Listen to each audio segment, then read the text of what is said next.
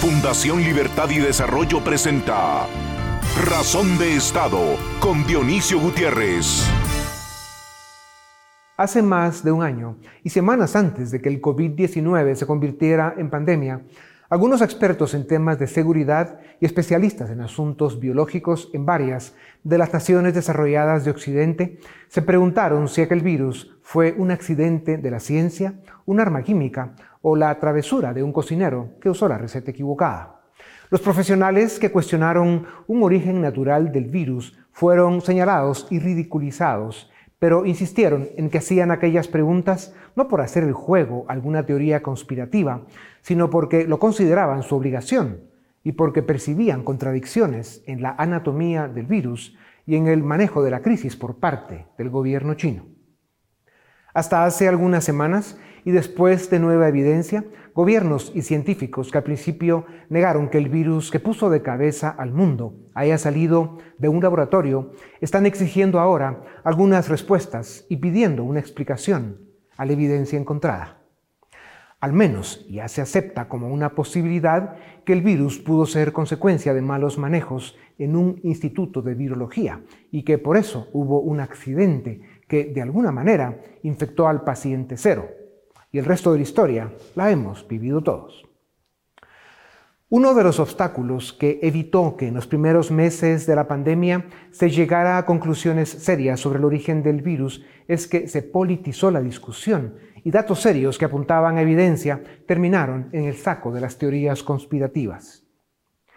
A principios de este año se trajo de nuevo el tema del origen del virus a las mesas científicas y a las mesas del debate público, y se espera que pronto se llegue a alguna conclusión. Para países como los nuestros, desde el Río Grande en el norte de México hasta la Tierra del Fuego en el sur de Argentina, el dilema sobre el origen del virus es el menor de nuestros problemas. Los efectos de la pandemia, las cepas, las vacunas, recuperar los ingresos, la inflación y lo que está sucediendo con nuestras incipientes democracias sí son graves amenazas que debemos enfrentar y desafíos que debemos resolver.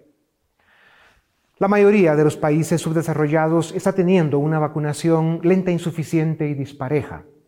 Los científicos afirman que lo ideal es tener vacunada a toda la población en un periodo de seis meses. Esto controla el contagio, limita la aparición de nuevas cepas, pues el virus no tiene canchas de juego donde hacer de las suyas, y devuelve sentido de seguridad a la gente para que se anime a regresar a la normalidad. También afirman los científicos que el peor escenario de todos es no vacunarse. Dicho esto, y hoy por hoy seguimos en pandemia y debemos cuidarnos. Debemos seguir aprendiendo sobre el virus y esperando que las vacunas sean lo que dicen que son. Y en simultáneo, con distancia, mascarilla y en libertad, sigamos luchando para salir adelante y para dejar con buen nombre a las generaciones que nos tocó vivir la pandemia del siglo. A continuación, el documental En Razón de Estado El 11 de marzo de 2020, la Organización Mundial de la Salud designó formalmente al COVID-19 como una pandemia. Los gobiernos y la comunidad médica y científica del mundo no tenían idea de la amenaza y las consecuencias a las que se enfrentaría la especie humana. Si los países más desarrollados tuvieron serios problemas y sus economías se vieron devastadas, en el mundo subdesarrollado el recuento de los daños continúa. En la mayoría de países seguimos sin vacuna o con poco acceso. Los sistemas hospitalarios están agotados y la aparición de nuevas cepas tiene en jaque a todo el planeta. Desde aquel lejano marzo de 2020, el miedo y la incertidumbre provocaron medidas restrictivas de confinamientos y cuarentenas que, en realidad, no detuvieron el virus pero sí nos llevaron a la peor crisis económica global de los últimos 100 años. Mientras el mundo buscaba formas para proteger la salud sin descuidar el hambre, decenas de farmacéuticas, universidades y centros de investigación se dieron a la tarea de desarrollar contrarreloj todas las vacunas posibles contra el COVID-19 Si bien es cierto que lo lograron en tiempo récord, también lo es que se utilizó tecnología que llevaba más de 15 años bajo pruebas y estudio. Y hoy, el mundo cuenta con varias opciones de vacunación. Sin embargo, el COVID-19 aún está lejos de ser derrotado. En todo 2020 murieron casi 1.900.000 seres humanos en el mundo.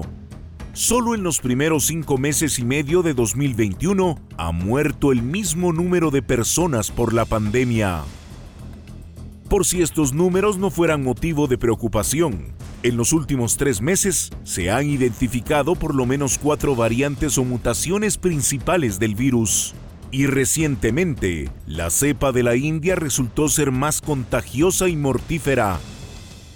Hoy más que nunca, son evidentes las brechas entre los países desarrollados y los que no lo son, Mientras en Europa y Estados Unidos el ritmo de vacunación avanza con rapidez, Latinoamérica, Asia y África representan el 80% de nuevos contagios diarios y tres cuartos de las muertes por el virus en el mundo. Guatemala presenta números complejos en cuanto al avance de la vacunación.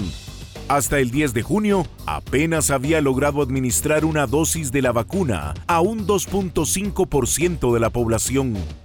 Los atrasos en la venida de los lotes de vacunas, tanto del mecanismo COVAX como la adquisición de vacunas Sputnik, limita la capacidad del país de avanzar con la inmunización. Con escasez de vacunas en el mundo, Guatemala enfrenta este mes la cuarta ola del virus. En el primer año de pandemia, superamos la primera ola y los picos de contagios que nos dejaron las siguientes en las fiestas de fin de año y Semana Santa.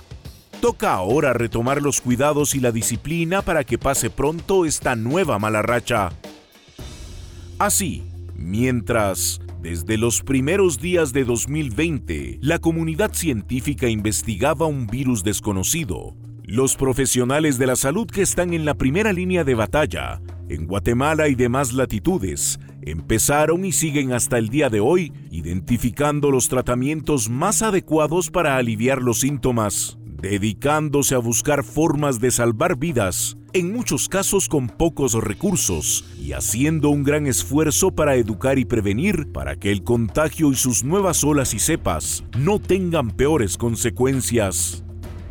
A todos esos hombres y mujeres, profesionales de la salud, que están dejando el alma y en muchos casos la vida para cuidarnos, una vez más, les presentamos nuestro respeto, admiración y gratitud.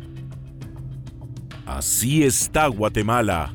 Seguimos en pandemia, cansados y agobiados, con pocas vacunas, poca plata y con la vida en peligro. Y aún así, la experiencia que está dejando el COVID-19 al mundo confirma que la mejor receta para sobrevivir sigue siendo mascarilla, distancia y libertad. A continuación, una entrevista exclusiva en Razón de Estado. Bienvenidos a Razón de Estado. Hoy tenemos el privilegio de presentarles al doctor Luis Pedro Villanueva, médico y cirujano con posgrado en medicina interna, especialista en enfermedades infecciosas. Estudió, fue fellow y profesor en las universidades de Massachusetts en la Johns Hopkins y en la University of South Florida. Es miembro de importantes asociaciones médicas en Estados Unidos. Además de sus responsabilidades médicas, ha sido un ciudadano presente. Sus aportes cívicos para temas de salud han sido determinantes para programas nacionales. Es médico titular y autoridad en el Hospital Herrera Gerandi. Desde que inició la pandemia ha estado en primera línea dirigiendo y tratando pacientes afectados por el COVID-19 con un éxito extraordinario. Él mismo superó el virus y ya tiene sus dos dosis de AstraZeneca. El doctor Villanueva es ya una leyenda guatemalteca basada en hechos reales. Doctor Villanueva, bienvenido a Razón de Estado. Queremos pedirle lo imposible, respuestas cortas a preguntas sobre temas de gran complejidad. Doctor, seguimos en pandemia y la vacunación va muy lenta. La gente está cansada de la distancia y la mascarilla. ¿Cuál es la situación de contagio en Guatemala? ¿Es cierto que está fuera de control y por qué? Dionisio, muchas gracias por la oportunidad. Definitivamente, em, este virus no termina de, sorprendernos. Em, cada vez que uno cree que lo tiene eh, eh, controlado, eh, sale con alguna otra ocurrencia y, puntualmente en la región centroamericana y en, Guatemala tenemos un repunte importante de casos. Para todo hay números, pero, pero le quiero decir que eh, según información que tengo el día de hoy, tenemos un 77% eh, de ocupación para casos de COVID severo en, eh, los hospitales nacionales. Y de esto tenemos un 68% de, de, ocupación para casos de COVID moderado definitivamente sigue el aumento de casos. Hemos visto algunas tendencias distintas, como por ejemplo, hay, eh, se están afectando eh, personas de menor edad. Eh, se están afectando en este momento más mujeres que, que hombres. y cuando usted me pregunta por qué, yo creo que puntualmente y sin pretender aquí extenderme, esto se debe a tres factores. El primero es que estamos cansados. Un año, eh, seis meses, ya estamos como sin aire, ya le estamos perdiendo el miedo al virus. Ya eh, nosotros eh, genéticamente nos gusta juntarnos con nuestra familia, con nuestros amigos, que, y, y, eso ha sido un problema esencial en aumento de casos. Segundo, pues con mucho respeto y sin querer opinionar, muy tibia la campaña de vacunación. Y tercero, que el virus es un virus que tiene la habilidad para cambiar, como todos los virus, y, cambia y aprende nuevas estrategias para, para infectar eh, y, perpetuarse. Y ahorita tenemos nuevas variantes de, preocupación que no voy a hablar de detalles, algo que hayan preguntas específicas, pero es la combinación de esas tres cosas, Dionisio, la que tiene a Guatemala en una situación muy compleja y complicada. Ya, doctor Villanueva, eh, asumo que la gente que se está contagiando y los casos de gravedad no son de gente vacunada como se ha especulado, como algunas de las teorías conspirativas. Por un lado, y por otro lado, sí, vamos a hablar de las variantes más adelante, doctor, pero primero, eh, Guatemala, como otros países de América Latina, no estábamos preparados para enfrentar una pandemia. Por eso, con el 8% de la población mundial, en América Latina tenemos más del 25% de las muertes por COVID-19. El contagio continúa, como usted bien lo explica, pero la gravedad y la mortalidad han bajado, a menos que estas variantes eh, nos empiecen a asustar más. Ya sabemos cómo se evita el contagio, pero ¿cuál es hoy, después de la experiencia acumulada, el protocolo o la receta para enfrentar el virus y sobrevivir sin novedad? ¿Qué pastillas hay que tomar? ¿Cómo se evita que una persona eh, contagiada desarrolle síntomas severos? Inicio, las pastillas que hay que tomar es la pastilla de la prudencia, la pastilla de la, de la tolerancia, la pastilla de la, de la disciplina y, entender de que contrario a lo que las personas pues consideran, esta enfermedad donde más se está adquiriendo es en un ambiente hogareño, en un ambiente social, no en ambientes eh, laborales. Los ambientes laborales casi siempre llevan protocolos muy estrictos entonces son en situaciones más familiares en las que uno pierde esa sensación de vulnerabilidad donde se están afectando las personas. Y entonces, ¿qué es lo que tenemos que hacer? Pues mantener la disciplina y realmente entender, entender que tal vez a las personas, sobre todo jóvenes, cuando eh, adquieren el virus, 40, 60% de estas personas les va bien, no sienten mucha molestia, molestias que se pueden trivializar realmente eh, muy fácilmente, pero corren el riesgo de infectar a personas con situaciones de comorbilidad o, con factores de riesgo, como personas de edad, diabéticas, obesas, hipertensas. De tal manera que sí, efectivamente tenemos un repunte de casos y se debe esencialmente a que sí, estamos cansados, debemos de mantener tomando la pastilla de la paciencia, de la prudencia y de la disciplina. Ya. doctor Villanueva, eh, ¿logramos mejorar la capacidad de hacer pruebas para aislar contagiados o seguimos en la realidad chapina de sálvese quien pueda y hacer lo que se puede con lo que se tiene? ¿Está Guatemala preparada para enfrentar esta ola de contagios? ¿Qué tan grave puede llegar a ser, doctor?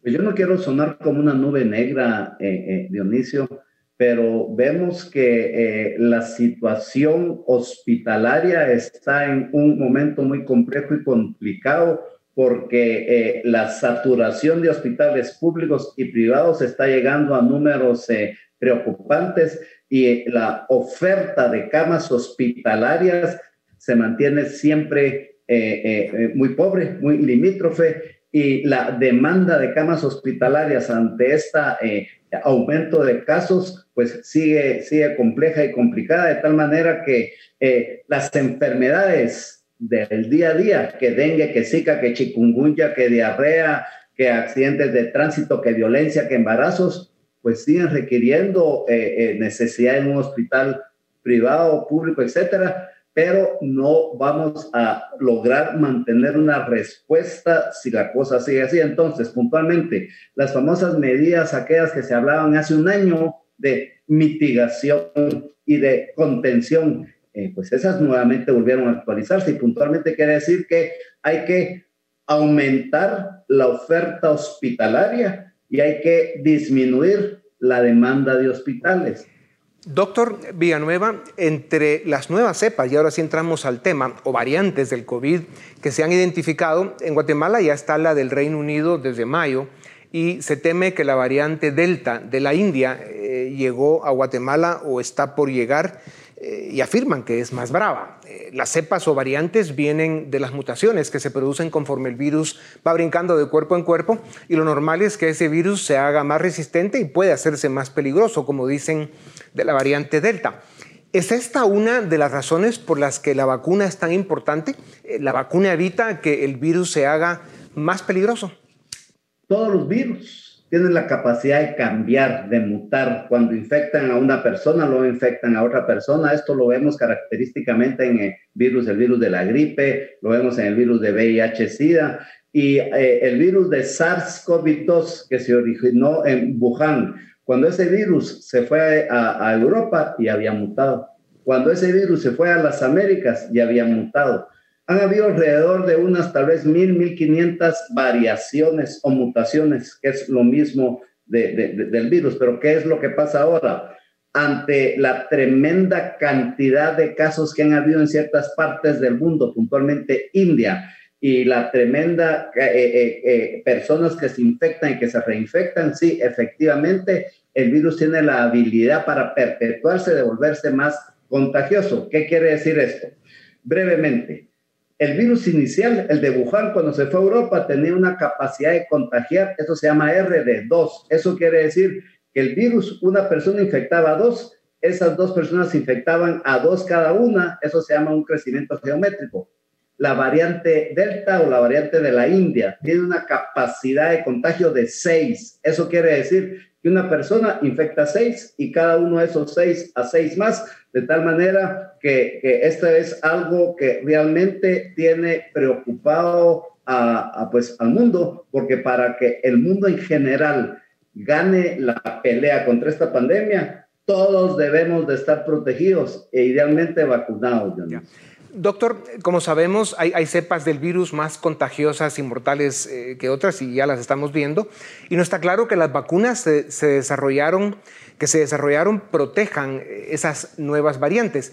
Si llegan a aparecer variantes del virus para las que no haya vacuna, ¿qué le queda a la especie humana ante un escenario como ese? ¿Es el cuerpo y su sistema inmunológico nuestra mejor defensa? Eh, yo le quiero decir que esta generación ha sido protagonista de eh, eh, descubrimientos de eventos únicos, como es la creación de esta herramienta contra enfermedades infecciosas, que son las vacunas de ingeniería molecular recombinante, que efectivamente no solo se crearon en tiempo récord, a través de una, de una eh, tecnología que no tomó ningún atajo, no hizo nada indebido y que definitivamente han sido espectacularmente eficaces y eficientes puntualmente para dos cosas. Uno es que todas las vacunas, y no vamos a hablar de la DNA, de la de RNA, que las de virus, no, todas las vacunas tienen dos características en común. Disminuyen la mortalidad de COVID, arriba del 95%. La gente que está vacunada, pues casi ninguna se muere. Y lo otro es que disminuye, Dionisio, las, eh, los ingresos al intensivo. Ahora, como para todo hay números, que si la primera dosis produce 75%, que si la segunda produce 80%, aquí el mensaje que debemos de recibir es que a las personas que están vacunadas, independientemente cuál vacuna sea, si se reinfectan, la infección es suavecita. No, no, uno pues tiene un, cuadro muy leve de, de, de, de, COVID. Y lo otro es que también las personas que vacunadas se reinfectan no son buenos agentes de transmisión de la enfermedad. En otras palabras, y muy respetuoso de las decisiones de la gente que no quiere vacunarse, que esto que el otro, yo no voy a tocar ese tema ahorita, pero las vacunas va a ser la única manera como vamos a lograr vencer esta epidemia, Dionisio. Ya, eh, doctor, entonces, para las siguientes cuatro preguntas que le tengo, eh, le agradecería respuestas muy breves, porque de alguna forma ya ha tocado estos temas y luego vamos a, a, terminar con preguntas más de fondo. Entonces, ¿es la vacuna el único camino para terminar con la pandemia? ¿Dónde queda la inmunidad comunitaria por contagio y qué porcentaje de la población mundial decidirá no vacunarse?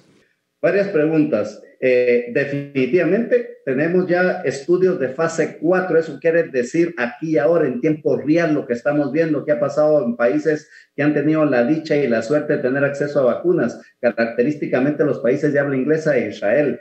Estos países se ha visto que ya prácticamente, y eso es interesante, las polaridades de la enfermedad, donde hay lugares en el mundo que ya están eh, eh, celebrando que van a regresar a la normalidad sin mascarillas, que esto que el otro, y el resto del mundo, ahí nos incluimos nosotros que estamos eh, realmente problemados con un franco aumento en el número de casos. Lo que sabemos es que la, la protección de las, que las vacunas dan sobre todo cuando se logra vacunar por lo menos a un 50% de la población, probablemente suficiente para disminuir el contagio porque el virus ya le cuesta mucho brincar de persona a persona, asumiendo que la inmunidad, digamos, que da la enfermedad es alrededor de un 25 a 30%. Las personas que no se quieren vacunar, y eso es, es, esto es ya, hay un montón de modelos estadísticos para esto, Dionisio, alrededor de un 20 a 25% de personas en el mundo que no se van a vacunar.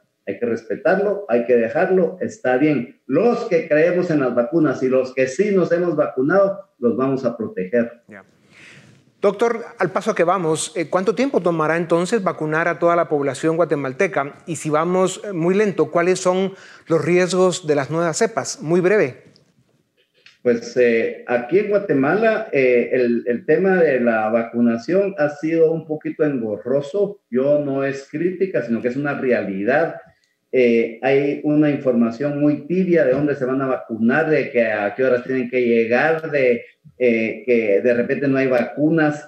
y también recordar que estas vacunas, por más maravillosas que sean, son poco amigables para ponerlas que eh, eh, las personas, por ejemplo, tienen que eh, esperar largo tiempo porque la vacuna que es congelársela, que las vacunas vienen en, en vial de cinco dosis, que hay que sacarlas, que esto, que el otro. Al paso que vamos, que realmente se estima optimistamente que se está poniendo entre 6 mil a 10 mil vacunas al día en Guatemala, no lo creo, pero tal vez unos cuatro años, Dionisio, si somos optimistas, sino que más. Terrible. Doctor Villanueva, las teorías conspirativas acompañan al COVID-19 desde que alguien se tomó una sopa de murciélagos si es que ese es el origen del virus, pero eh, se habla también de un accidente en un laboratorio o incluso de un virus fabricado como información eh, que nos cuenten cuando averigüen la verdad, pero sobre la vacuna también hay desinformación, escepticismo y teorías conspirativas, como ya empezábamos a comentarlo. Según la geografía y la cultura, eh, varía el porcentaje de gente que afirma que no se vacunará porque temen efectos secundarios graves o permanentes. Ya usted empezaba a hablar algo del tema. ¿Cuál es la verdad de las vacunas entonces? Nada más reitere muy brevemente para reafirmar ese tema que es crucial para terminar con la pandemia de decirle que las vacunas son seguras, son eficientes. Hay eh, eh, personas que solo se dedican siempre a ver, digamos, lo malo que producen y puntualmente le quiero decir que de las vacunas tenemos cuatro tipos. Las vacunas de DNA, ahí está AstraZeneca, ahí está Sputnik, ahí está Janssen Johnson y Johnson, estas vacunas de DNA, uno en un millón de personas, sobre todo mujeres premenopáusicas y que toman anticonceptivos, se asocia a formación de coágulos. Pero es más fácil, tal vez, que a uno le caiga un rayo dos veces, pero bueno, eso es lo que, se lo que dicen de las de DNA. Las de RNA, ahí tenemos Pfizer, ahí tenemos Moderna eh, y un par más. Las de RNA, ahora resulta que en hombres jóvenes se asocian a inflamación del corazón, pero es uno en 450 mil casos, de tal manera que es también muy poco. Tenemos las vacunas de virus completo, las vacunas de, virus inactivado. Eh, esas, esas vacunas, pues eh, realmente tienen poca eh, eficacia para prevenir reinfecciones, son las vacunas chinas. Y por último, una nueva plataforma de vacunas que está hecha de la proteína del virus que le envuelve en una capa de, de, grasa y eso va a ser tal vez la nueva forma de enfrentar esta vacuna que alrededor de 450 mil millones de vacunas se pueden producir cada dos, tres meses. Es una vacuna que está produciéndose, eh, que ya está a punto de aprobarse, Dionisio. Doctor Villanueva, entonces, y como usted bien lo acaba de explicar, las teorías conspirativas, la desinformación y las mentiras se combaten con datos comprobables. En países donde la vacunación ha avanzado a gran velocidad, como Israel, Estados Unidos y Alemania, ya usted los comentaba, y donde también, donde también están regresando a la normalidad, han bajado los contagios, la hospitalización y sobre todo la mortalidad, como usted bien lo dice. Si en Guatemala nos va a tardar cuatro años vacunarnos, hay riesgos de que las nuevas cepas puedan cambiar la dinámica de la vacunación y mantenernos en una especie de pandemia permanente por cuatro años sin saber cómo aprender a bailar con, con este bendito bicho. Efectivamente, y no solo eso, Dionisio, sino que todas las implicaciones que tiene a nivel de educación, las escuelas no pueden eh, activarse, eh, eh, sobre todo las escuelas a nivel nacional, donde no tienen acceso a, los medios de Internet, etcétera. Em, esto va a alterar de alguna manera también el desarrollo económico. La gente, pues obviamente gasta menos, invierte menos.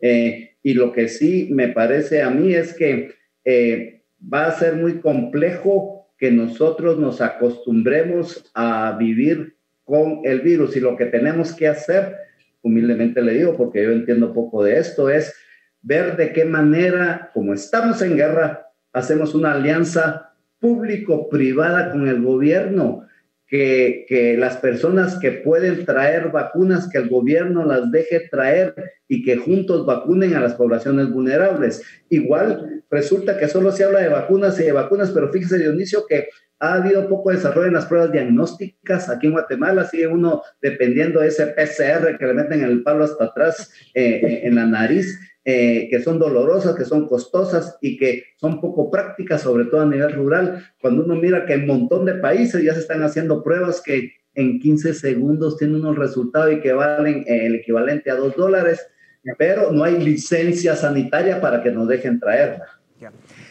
Doctor Villanueva, eh, precisamente por eso yo estoy convencido de que el problema es tan grande que le vamos a encontrar una solución que va a durar muchísimo menos que cuatro años. Yo sigo confiando al, menos en que, eso es tan obvio que lo vamos a resolver. Doctor, después de que la mayoría esté vacunada o haya pasado por el virus y por eso tengamos inmunidad comunitaria, ¿esta sería eh, temporal o en lo que pasa el efecto de esas defensas? Como dicen, cuando aparece un nuevo virus en el planeta, la única forma de aprender a vivir eh, con él eh, sabiendo que se queda para siempre. Entonces, ¿cuánto tiempo tomará para que el COVID-19 sea como un catarro? Porque el cuerpo humano ya aprendió a bailar con él por el hecho de que estamos vacunados y de que el haber pasado por el virus pues nos fue dando la experiencia que necesita el sistema inmunológico para aprender a vivir con los virus conforme van apareciendo en la naturaleza.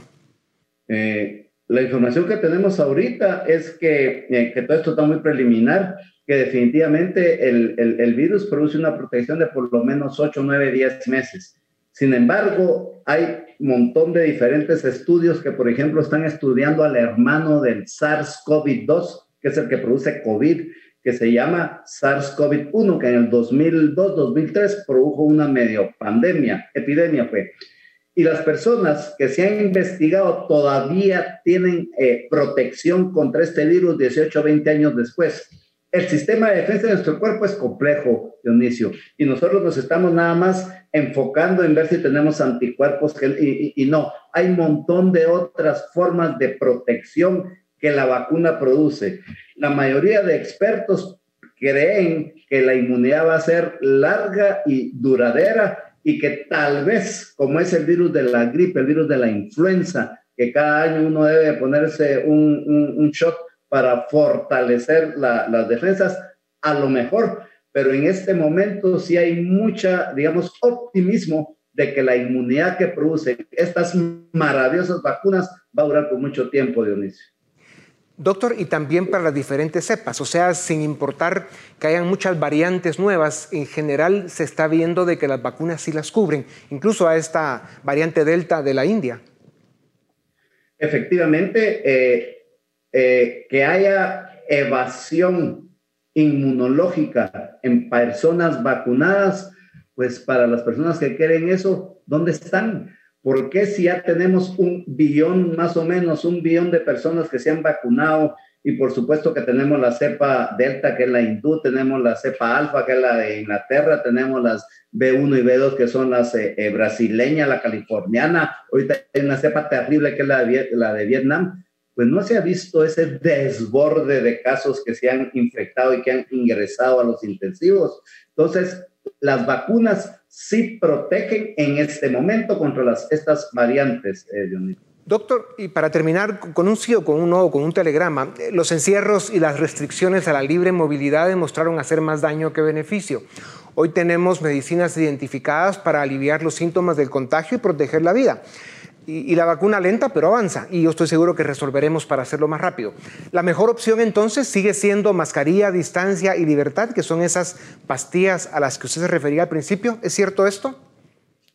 Totalmente de acuerdo, que nos encierre sería terminar de matarnos, Dionisio. Aquí lo que tenemos que aceptar es la responsabilidad de que uno es el que contagia la enfermedad y tal vez eh, disminuir los eventos sociales, que bodas, que bautizos, que voy a juntar con los primos. Eso tal vez no, pero un encerrón en Guatemala sería darnos el golpe de gracia como yo lo miro de inicio. Doctor Villanueva, nos deja usted iluminados y bien informados como siempre. Gracias por su tiempo, pero sobre todo gracias por ser uno de los doctores y profesionales de la medicina que está dejando la piel en esta batalla. Guatemala y la historia harán honor a sus esfuerzos y sacrificios. Muchas gracias. A ustedes también gracias por acompañarnos. Esto es Razón de Estado. A continuación, el debate en Razón de Estado.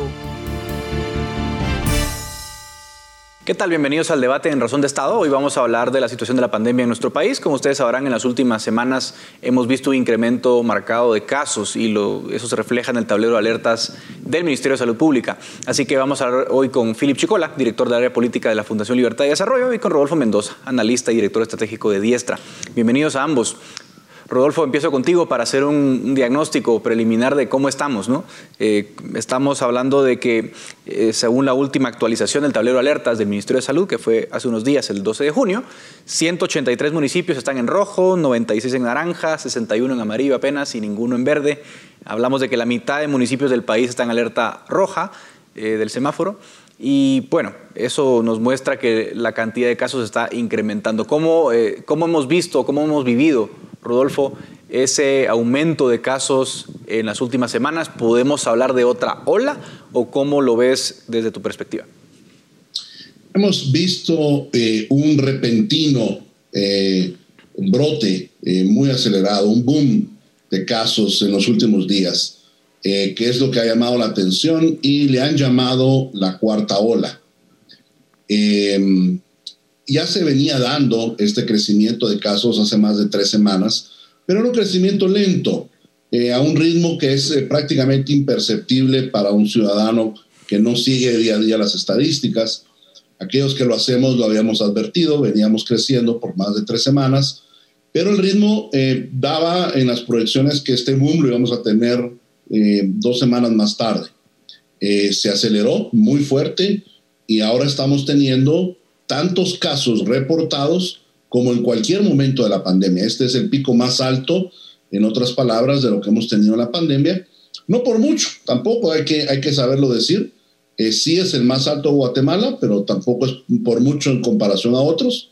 Comparado con otros países, todavía es un pico muy bajo. Eso también hay que saberlo poner en contexto. uno, Guatemala ha tenido uno de los eh, eh, brotes o rebrotes en cada una de sus olas más bajos de toda Latinoamérica, pero aún así de suficiente tamaño como para llenar, desbordar y colapsar prácticamente el funcionamiento de nuestro sistema de salud pública, que ya, es, eh, eh, ya estaba muy débil previo a la pandemia.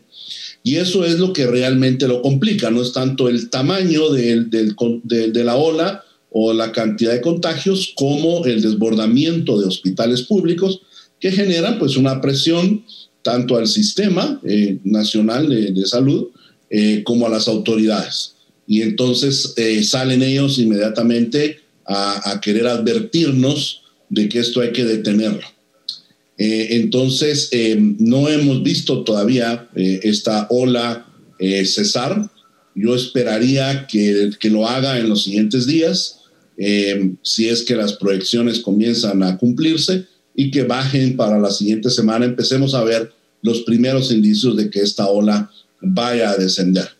Pero sí, es el, gran cuarto boom o rebrote que hemos tenido en el país eh, de, considerable tamaño y nos recuerda una vez más que estamos lidiando con un virus eh, de transmisión rápida para el cual no tenemos defensas aún y por lo tanto debemos de esperar más olas mientras no siga la vacunación. Filipe, en ese sentido, creo que Rodolfo apunta un, un, tema interesante, ¿no? Es decir, no es una ola tan eh, pronunciada comparada con otros países. Todos recordamos las imágenes del Ecuador y, otros países el año pasado.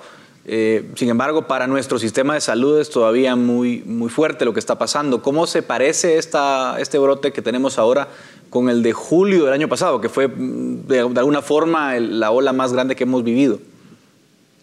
Quizá, digamos, de las cuatro olas que se han identificado en Guatemala, eh, esta, esta cuarta ola, eh, tal y como lo preguntaba Edgar, se asemeja mucho a la que se vio precisamente a mediados del año pasado, eh, en el sentido de que no es una ola que esté asociada a un evento del calendario. Por ejemplo, la segunda ola estuvo asociada a las fiestas de, de fin de año, la tercera ola estuvo asociada a la Semana Santa 2021 esta cuarta ola pareciera que es más un descuido sistémico de parte de las prácticas de distanciamiento social y de prevención propia de cada una de las personas, similar a lo que ocurrió, eh, como les mencionaba, en julio del 2020.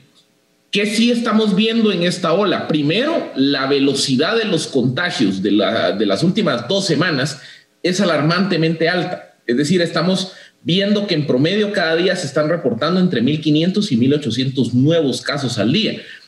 Comparable solo con los peores momentos de la tercera ola, eh, los días inmediatamente después de la Semana Santa.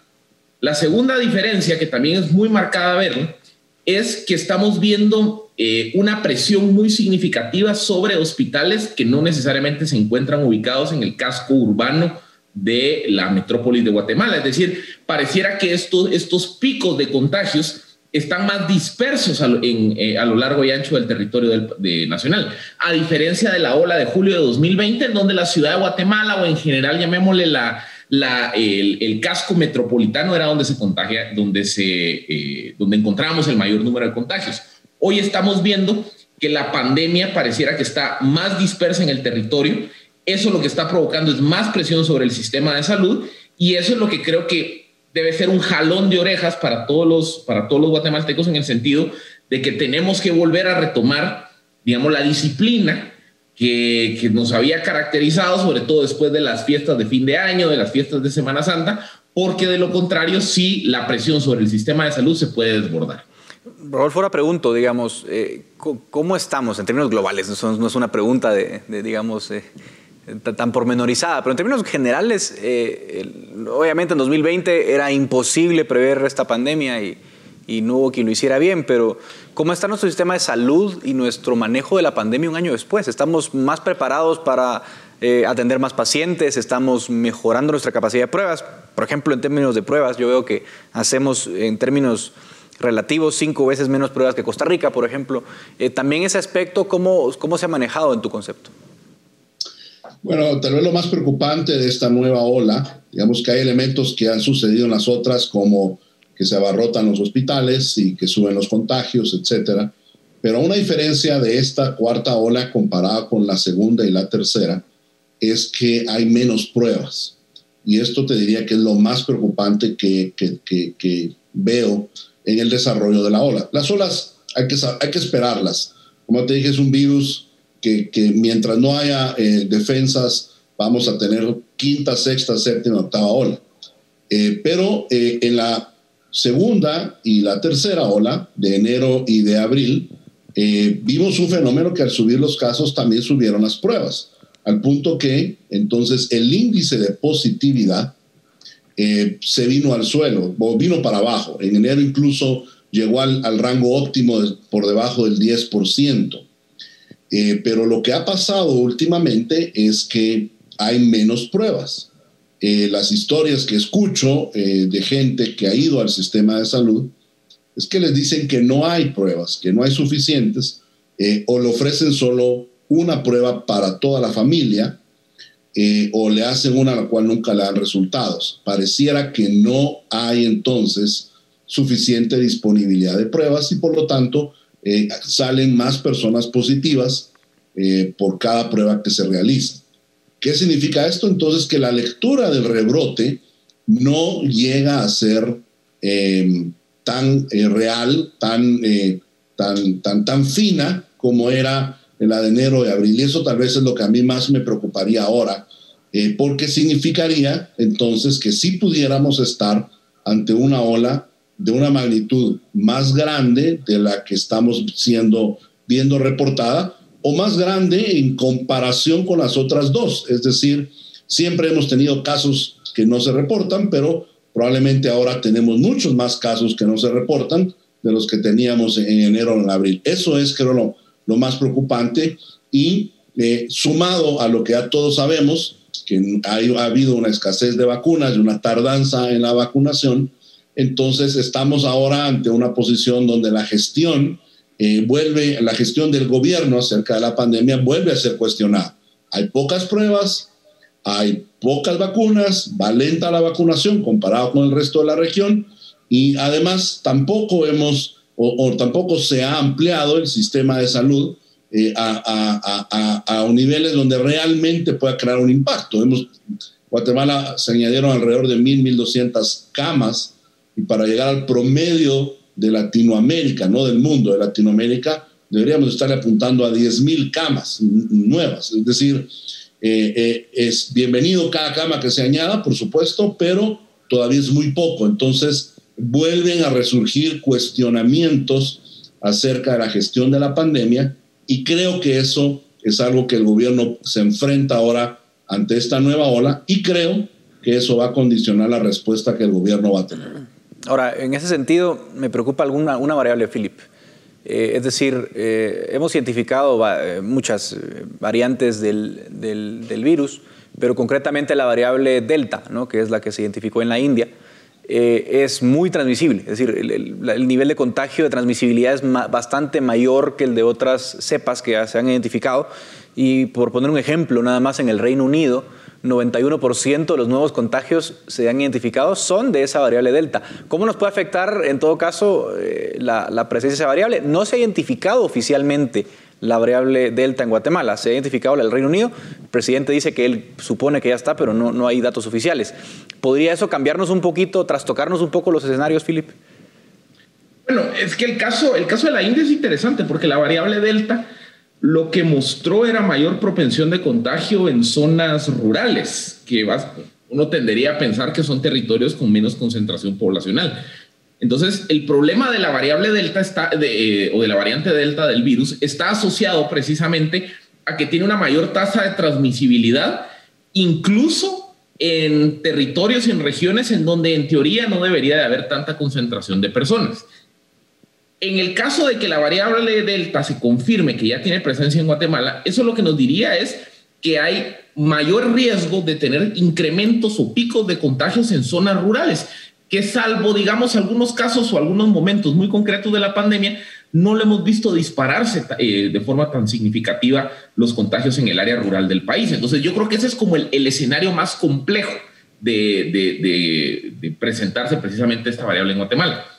La otra complejidad está asociada con la capacidad del sistema de salud de eh, poder hacer eh, tracking y tracing, sobre todo en áreas rurales, porque, a ver, lo que hemos visto es que la pandemia, hasta el día de hoy, como les digo, salvo algunas excepciones, el caso de Patsum y eh, unos casos que se dieron en el oriente del país, la pandemia en Guatemala se ha focalizado particularmente en zonas urbanas o suburbanas que con mayor concentración poblacional y en teoría con mayor presencia de las autoridades de salud, resulta un poco más sencillo hacer todo el proceso de tracking, de tracing, de identificación de focos de contagio, de identificación, digamos, de, personas que pudieron haber estado en contacto con los contagiados.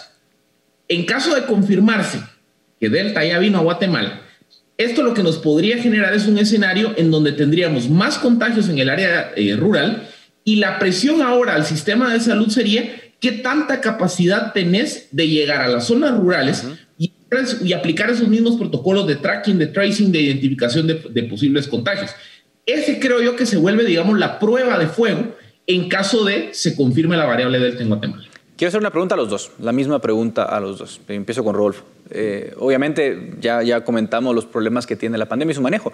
Eh, el gobierno por momentos culpa a la población eh, del problema, pero ya vemos que hay algunas cosas que el gobierno no está haciendo bien. Entonces yo les pregunto, ¿es una solución cerrar como piden algunas voces? Yo, yo creo que sería muy, muy contraproducente, sobre todo para una economía tan frágil. Entonces no pareciera ser el cierre la solución. Eh, si no es esa la solución, eh, ¿cuál, ¿cuáles deberían ser las acciones inmediatas que debe tomar el gobierno, Rodolfo? Pero yo creo que de parte del gobierno ellos tienen la herramienta apropiada que es el sistema de alertas. Guatemala fue uno de los primeros países en implementar un sistema de alertas como le conocemos el semáforo. Y eh, realmente ahí está regulado la parte de los aforos, del distanciamiento, eh, etcétera. Y lo que se requiere es reforzar su cumplimiento, porque tiene realmente un bajo eh, cumplimiento, lo cumplen únicamente aquellos comercios o actividades formales que tienen una reputación que perder en caso se vean señalados de incumplirlo. Entonces, eh, me parece inapropiado que cuando vuelven a subir los casos, eh, en vez de reforzar el semáforo, que significaría eh, ver que aquellos que no lo estén cumpliendo lo cumplan, en una firma de un papel de escritorio se haga un nuevo acuerdo poniéndole nuevas medidas que no van a cumplir los que no cumplían el anterior, sino van a cumplir únicamente los que tienen de nuevo la responsabilidad de seguir esos reglamentos. Entonces, eh, el problema es que ante nuevas medidas, eh, cada vez más el, gobierno está solamente ahogando a los que son los comercios o las actividades que sí cumplen en vez de reforzar a aquellos que no. Yo creería que reforzando de parte del gobierno el cumplimiento del semáforo, eh, la pandemia debería estar en una muy buena parte controlada en el país. Y por supuesto, del lado de la ciudadanía, lo más importante es la responsabilidad individual. Lo que hemos aprendido ya en casi 16 meses de pandemia es que los países que han eh, enseñado, confiado de que su población sea responsable del cuidado, son los países que mejores resultados han tenido. Y no por poco, es por mucho. Y no solo mejores resultados en la economía, pero también mejores resultados en la salud. Los gobiernos, en cambio, que han hecho grandes, grandes cierres, son los que más muertes han tenido. Aquí en la, región lo puedes ver en Panamá o en Perú. Así que no creo que eso sea la solución. Esa es algo que, eso es, eso es algo que heredamos de marzo del año pasado, pero ya no se aplica para estos momentos. Philip, la misma pregunta. Yo, yo, al igual que Rodolfo, yo creo que, que ya el tema de las cuarentenas o de, los, de las restricciones, eh, digamos, muy agresivas ya está fuera de la mesa. Creo que la experiencia ha demostrado que, más que restricciones eh, eh, o cierres, lo más efectivo es precisamente apelar a la responsabilidad individual. Eh, sí creo que hay dos sectores en donde toda, hay que, digamos, ponerle un poco de atención porque lo que algunos datos nos están enseñando es que pareciera que estos sectores es en donde más se está viendo concentrado el contagio. El primero tiene que ver con el transporte creo que ha habido una, aligeramiento en cuanto a la implementación del sistema de alertas en el transporte, sobre todo urbano y extraurbano. Creo que aquí es eh, un poco, eh, creo que es un, sector al que hay que voltear a ver, evaluar si los protocolos están siendo efectivos, tratar de identificar, digamos, qué problemas se han presentado y revisar un poco los protocolos, porque pareciera que en el transporte hubo cierto aligeramiento de la carga de responsabilidad. Y en segundo término, también creo que el sector educativo merece, digamos, una, una reflexión más profunda, porque es cierto que hace unos meses se autorizaron a colegios, sobre todo en municipios con eh, tablero naranja o que están de color naranja. Creo que todavía el sector educación la, requiere una reflexión similar, evaluar protocolos, qué está ocurriendo, qué tanta concentración de contagios está dando en, en el mundo de la educación y ver qué cambios hay que hacer a los protocolos concretos. Yo creo que esos dos sectores hay que voltearlos a ver. Pero ahora, plantear cierres, ya lo vimos en la, eh, digamos, cuando se, se ampliaron las restricciones después de Semana Santa. El sector turismo, el sector consumo, restaurantes y demás, está muy golpeado, está sobreviviendo básicamente con respirador artificial. Entonces, yo sí creo que venir a estas alturas del proceso a plantear nuevas medidas restrictivas que limiten eh, la capacidad de la economía, de los agentes económicos de generar riqueza y oportunidades sería muy, muy contraproducente. Por eso les digo, yo creo que es más focalizar que... y de perfilar aquellas áreas, aquellos sectores en donde los protocolos pudieran estar fallando. Muchas gracias, eh, Philip Roslo, por esta reflexión. Hasta aquí llega nuestro debate en Razón de Estado. Razón de Estado con Dionisio Gutiérrez es una producción de Fundación Libertad y Desarrollo.